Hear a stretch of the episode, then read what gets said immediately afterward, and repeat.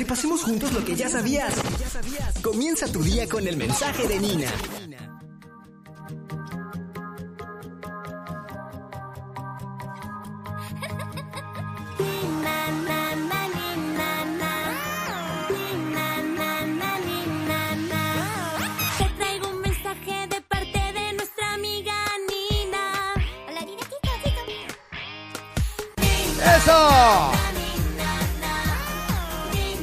Na, na. Ni, ni, ni, na, na, na, na, na, na, na, na. Dímelo, Nina. Dímelo, dímelo, dímelo. Yo estoy ready, tú estás ready, amada Lupita Yeye. I'm ready. Muy bien. You are ready. Yes, man. Qué ¿Con qué bien. venimos hoy, Nina? ¿Qué pasó? Bueno, hoy venimos con este un tema bien interesante. Fue una frase que encontré y creo que aplica muy bien eh, para muchos de nosotros. Hay algunos que lo reconocen y hay otros que no tanto. Y dice, cada vez que pienso en el cristiano que debería ser, siento vergüenza del cristiano que soy. O del que me critica. No, está buena esa. Sí, cada vez que pienso en el cristiano que debería ser, siento vergüenza del cristiano que soy. Y bueno, y es que hay muchas veces eh, nosotros somos confrontados con la palabra y cuando vemos eh, las características que debe tener un cristiano, cómo debería comportarse un cristiano, qué debería ser, tú a veces te sientes que tú estás espectacularmente bien, que tú todo lo estás llevando al orden, pero cuando te ves el- en ese reflejo de la Biblia, ahí es cuando tú dices, ups, creo que mm, no soy el cristiano que debería ser. Eh, muy cierto. Y de hecho, este, el, el- cuando uno se sienta a analizar, ¿verdad? Porque aquí está el detalle. Con toda la sab- sabiduría que tenía eh, Sócrates. ¿verdad? Él dijo en un momento dado, yo solo sé que no sé nada. Y era un hombre con una sabiduría, pero eh, asombrosa. Sí. ¿Por qué? Porque mientras más tú conoces, más te das cuenta de lo poquito que sabes. Sí. Eh, mi- mi- mientras más conoces a Dios, más te das cuenta de la necesidad, de la profunda necesidad que tienes de Él. Sí. Que todavía no llegas, que todavía, claro, a pesar de que en nuestro espíritu estamos totalmente eh, perfeccionados, perfectos, completos en Él, nos damos cuenta de cuánto todavía nuestra alma, nuestra mente necesita ser eh, llevada cautiva a Cristo. Entonces, eh, eso lo expone cuando usted y yo nos sentamos a analizar, ok, ¿en dónde estoy yo eh, como creyente? Y me parece súper interesante el, el pensar en esto. Creo que esta, esta frase podemos aplicarla para nosotros los creyentes, pero también podemos aplicarla con un género en cuestión de persona. O sea, cuando piensas en el tipo de persona que tienes que ser y no lo eres, te siente da vergüenza. Por ejemplo, que sabes que tienes que comer saludable y no lo haces. Sabes que tienes que ser una persona más ordenada y no lo eres. Eh, sabes que tienes que ser una persona como que con esas, esas ah, expectativas que tú mismo te pones y no los cumples. Qué vergüenza darse cuenta, Sí. llegar al fin de año y darte cuenta que realmente no cumpliste nada de lo que pensabas hacer en, en- en enero.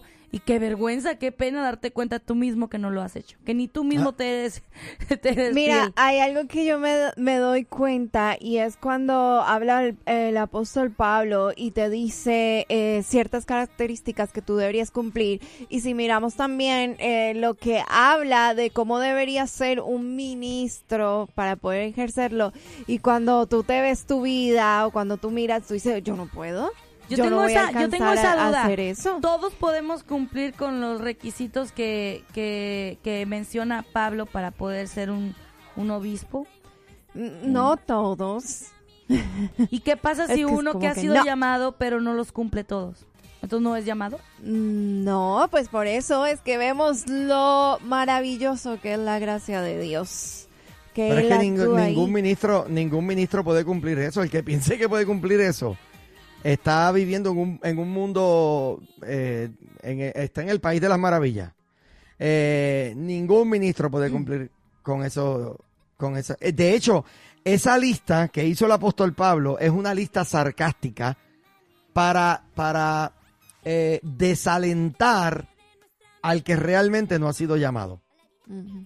Porque el que es llamado sabe que su insuficiencia lo mantiene sin querer ejercerlo, pero la suficiencia de Cristo, entonces es lo que eh, eh, eh, le da la, la fuerza para hacerlo. O sea, yo te puedo presentar aún hasta mi propia historia. Yo nunca quise ser pastor y de hecho, en el momento en que me di cuenta de que no, ya esto se viene, yo decía, no, es que yo no puedo. ¿Por qué? Porque miraba mis propias imperfecciones. Y te comparabas Mira- como con la lista de que no, o sea, esto no lo miraba cumplo, esto mis no lo propias cumplo. deficiencias. Analiza esa lista, analiza esa lista y dime tú si es posible cumplirla. Es imposible. Exacto. La lista tú la, tú la lees y tú dices, no, pues nadie puede. Nadie puede ser. Mira, ¿sabes cómo yo también lo veo en el caso de, de la mujer virtuosa? Tú ves todos los requisitos, todo lo que dice ahí y uno dice, oye, yo no, yo no podría hacer todo eso. Y aún así, eh, tú eres llamada mujer virtuosa. Entonces, Wow. es porque realmente este todo lo hizo Cristo por nosotros y al Mira. hacer nosotros ese, ese llamado de ser cristianos, de seguir a Cristo, nos hace eh, el, el- la gracia de Él nos hace tener esos títulos. Ayer estaba haciendo un examen de, de esta parte de, de, de Primera de Timoteo y, mencionaba cuáles son los, los las citas bíblicas y los capítulos donde se menciona esto de los requisitos para un obispado. Y pues es en Primera de Timoteo 3 y en, en Tito 1. Este, y menciona, y haz la lista de los, del- de los requisitos, ¿no? Y yo los estaba escribiendo y todo, cuando de pronto me pregunté, ¿y será que si acaso, si yo tengo el llamado, pero si yo no cumplo esto, estoy ejerciendo realmente la voluntad de Dios? Porque, oye, yo posiblemente no voy a poder cumplirlos todos. Pero también, si yo, o sea, me entró la duda de que, bueno, pero si, ah, ¿cómo decirlo? O sea, si está en mis manos no darme al vino, no, da- no dar motivos para que hablen de mí, de ser, eh, no ser eh, así de que, de que me estén acusando, eh, ¿será que una persona puede controlar todo eso? Pero es que la misma lista, Lupita, si tú analizas, tiene cosas que tú no las puedes controlar. Por eso te digo que es una lista imposible. Eh, En primera de Timoteo nos dice que es necesario también que tengas buen testimonio de los de afuera. Sí, Bueno, sí, sí, que no, ¿cómo, que no cómo tú puedes de- controlar lo que la gente piensa de ti? Mm, Pues sí. Quizás como que siempre con una buena postura. Eh, Exacto, con una buena postura tú crees que la gente va a pensar bien de ti. No, siempre te van a criticar, siempre no, me- mucha gente, oye, los Zambalad y los Tobías no se hacen esperar, están en todos lados. Eh, eh, eh, la, la- la gente piensa, ok, si, si yo voy a ser pastor, ok, mira la lista aquí. Esto, esto no es cumplir una lista, esto es responder a un llamado. Ve, tú no, tú no puedes pensar en que eres llamado si cumples con la lista. O sea, es, No. como, es como que puedes cumplir algunas, porque eh, el ser el ser marido de una sola mujer, gobernar ahí a sus hijos. Ahí- pero quizás mira no todas. esto, imagínate que es necesario que tengas en sujeción a tus hijos. O sea, que en el momento que el pastor, algún hijo, se le vaya, ¿verdad? Ya no puede ser pastor. O sea, que ahora Dios te condena a ti en tu ministerio por las acciones de No, pues otro. no, eso no. Exacto. La gente tiene que entender que esto es una lista para descalificar al que realmente no es llamado. Sí. Bueno, porque- tenemos ahí una, una llamada, no sé, ¿quieres terminar tú? Adelante, no, no, no, no hay problema. Buenos días, estás al aire. Buenos días, buenos días, ¿cómo están? Muy, Muy bien, bien. gracias. Bendiciones. Muy buena. Bien. Eh, Abner, eh, tú eres pastor eh, y hay momentos en que yo sé que los pastores se paran en ese lugar a dar un mensaje y muchas veces ustedes mismos se están ministrando porque se están dando cuenta de que ese mensaje es para ustedes. Amén. Así mismo. es. Esa es la belleza, esa es la belleza, yo entiendo, de la gracia, el amor y el favor de Dios en nosotros. Ah, y Pablo lo decía, yo no soy nada, pero Cristo en mí, es Cristo en mí el que me hace hacer todo esto. Eh, como tú dices, esa lista sí es larga, es horrible. Uno, uno hace un, un acto de conciencia, como decía en- eh, allá, y, y uno dice, yo no puedo, yo no puedo, yo no puedo. Exacto. Uno mismo se descalifica. Y yo creo que a veces hay personas que en la iglesia no quieren servir o no se sienten eh, completamente preparadas para servir porque están buscando una lista de requisitos. Cuando el único requisito para tú servir es, primero que nada, amar a tu prójimo y segundo, querer ayudar a crecer a la iglesia. Lo mismo sucede con los llamados, o sea, hay gente que piensa, "Ah, yo soy llamado a ser profeta. Realmente, entonces hazte un acto de conciencia, verifica tus dones y entonces empeña, búscate a alguien que te guíe y que te diga, mira, y te eduque. Eh, eh, esto es por la gracia de Dios, definitivo. Así es. Amén, amén. es. Ahí, ahí es donde está el detalle. Esto es por gracia. Eh, mira, eh, y le iba a comentar a Lupita eh, antes de la llamada, la Biblia tiene un, un texto que es muy frustrante. Si te pones a pensarlo, la Biblia dice, eh, eh, sed santos porque yo soy santo. Ujú. Sed santos como yo soy santo. ¿Tú sabes Sí, ¿Tú sabes lo frustrante que es ese texto? De que, de que uno sabe que le sirve a un Dios santo completamente separado y uno se mira y dice, wow, yo estoy llamado a ser... Eso nada más. Es como para salir corriendo. Pero donde Correcto. nosotros somos insuficientes, la suficiencia de Cristo nos es imputada. Cristo Así nos es. hizo suficientes porque Él fue suficiente. Eso se le llama justificación. Así es. correcto. Ese era mi Oye, punto. espectacular. Podemos Gracias. y, y- y aparte de eso, somos imperfectos por ser humanos, o sea. Así es. Así es.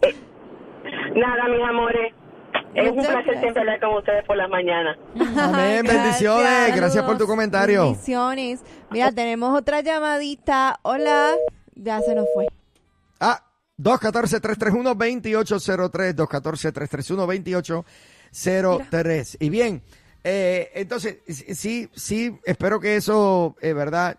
Eh, logre traer un poco de claridad a esto, que a veces pensamos que, por ejemplo, esa lista de Pablo es literal para todo ministro que quiera obispado o que quiera algún tipo de responsabilidad dentro, eh, dentro de la obra.